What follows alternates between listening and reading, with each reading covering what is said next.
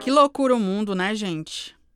Eu sou a Suzy Oliveira e sobrevivendo como posso, trago aqui o primeiro episódio da terceira temporada do podcast Suzy Escreve. O clima desses primeiros episódios vai ser mais intimista, espero que vocês apreciem. Nos longos meses em que eu não produzi conteúdo em áudio, foi me dando vontade de escrever e gravar sobre isso. Camadas pessoais que ficam surgindo na superfície da mente vez ou outra, dependendo do que acontece no dia a dia. A bola da vez é a paixão incurável que tenho pelas cartas. Mas isso não foi uma coisa que nasceu comigo. Tenho que dar o crédito para minha mãe, que adorava encher páginas e mais páginas com as coisas que aconteciam com ela na minha ausência. O que significa dezenas de livros, se fosse levar ao pé da letra. Isso porque nos separamos muito cedo. Ainda com um mês e quinze dias de vida, fui recebida na casa de um tio muito querido dela e com uma vocação incorrigível para cuidar. Ela, que já tinha sido cuidada por ele e sabia que eu estava em excelentes mãos, seguiu. Eu ganhei novos pais, irmão e uma casa com quintal e árvore frutífera. Era tudo que eu poderia querer na infância ou não. A gente sempre precisa de mais. Mas eu ainda não sabia disso. Os anos passaram e meus pais adotivos nunca me esconderam nada. Vez ou outra, estávamos juntas, ajudadas pelas tramóias do universo que providenciou uma casa para ela bem na nossa rua. Não era exatamente dela o imóvel, era do cara com quem estava se relacionando à época e que calhou de ser o pai dos meus irmãos. E vendo toda essa história se desenrolar, eu cresci. Perto o suficiente para me sentir familiar, mas não bastante para pertencer. Quando eu estava quase me sentindo confortável com a situação, de repente ela tinha que arrumar as malas e ir embora. Primeiro para o Rio de Janeiro, onde trabalhou na casa de algumas pessoas e começou a me mandar as tais cartas de atualização. Com seis ou sete anos, não dava para desenvolver assuntos mais complexos nessas correspondências.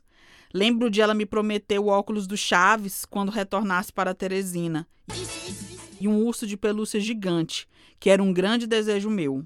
Ganhei os dois, não tenho mais nenhum, exceto a memória desses momentos. Anos depois, já mãe de mais dois, ela partiu para o Pará. Adolescente, eu já conseguia compreender melhor e elaborar respostas às angústias que trocávamos via correios. Algo que copiei descaradamente dela foi o hábito de numerar as páginas das cartas. Assim era mais fácil não se perder nas muitas linhas de conversa escritas em folha de caderno mesmo. Na época, não tinha computador e nem máquina de escrever eu tinha em casa, nem grampeador. Ia na base da numeração mesmo. E era ótimo.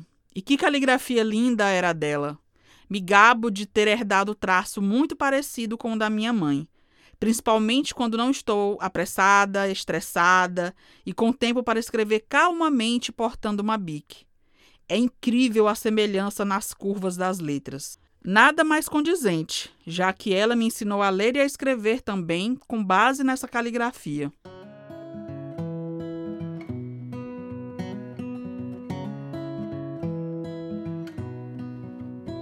Este é o podcast Suzy Escreve.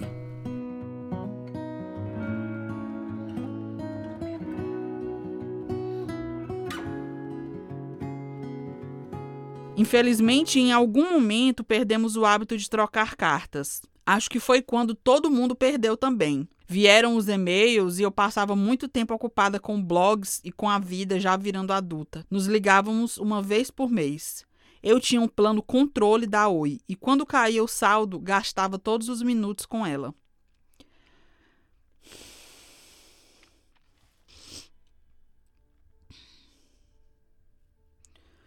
Muitos desses alegres e outros bem tristes pela distância, por não ter aquela quantidade de páginas das cartas convertidas em horas telefônicas.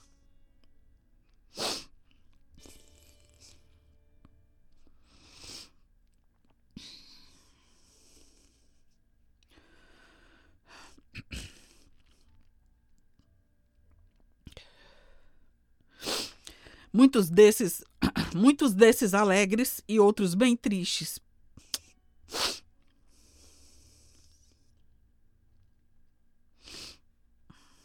Acho que é por isso que eu nunca escrevi um livro.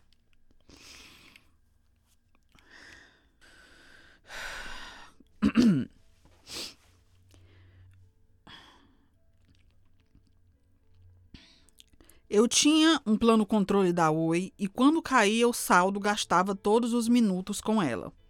Muitos desses alegres e outros bem tristes pela distância, por não ter aquela quantidade de páginas das cartas convertidas em horas telefônicas.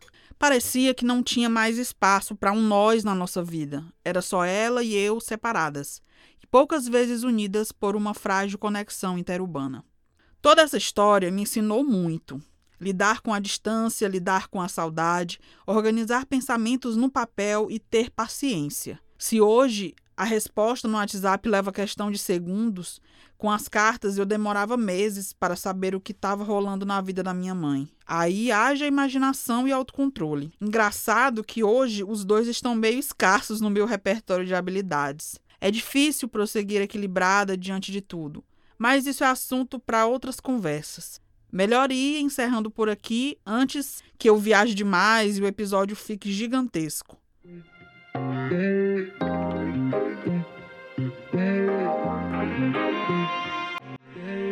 Para saber mais sobre minha mãe e a influência dela na minha escrita de cartas, me segue nas redes sociais. Estou no Instagram, Twitter, YouTube e TikTok. É tudo Sus Escreve. Para conversar mais a respeito desse e dos outros episódios, entra no grupo Sus Escreve no Telegram. Espero vocês lá.